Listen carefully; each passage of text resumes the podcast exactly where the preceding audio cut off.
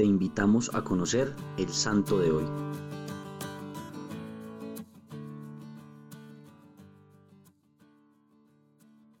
Hoy celebramos la fiesta de San Marcos Papa. Fue el primer papa elegido después de que Constantino dio carta de ciudadanía a la Iglesia.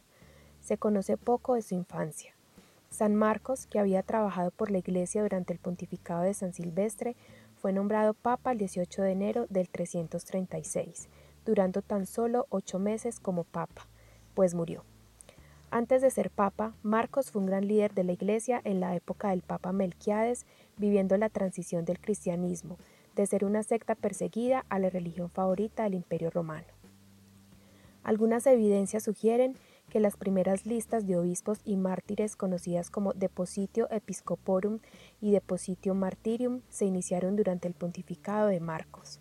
También se dice que Marcos emitió una constitución confirmando el poder del obispo de Ostia para consagrar a los papas recién elegidos y se le atribuye la fundación de la Basílica de San Marcos en Roma y de la Basílica de Juxta Palacinis en las afueras de la ciudad.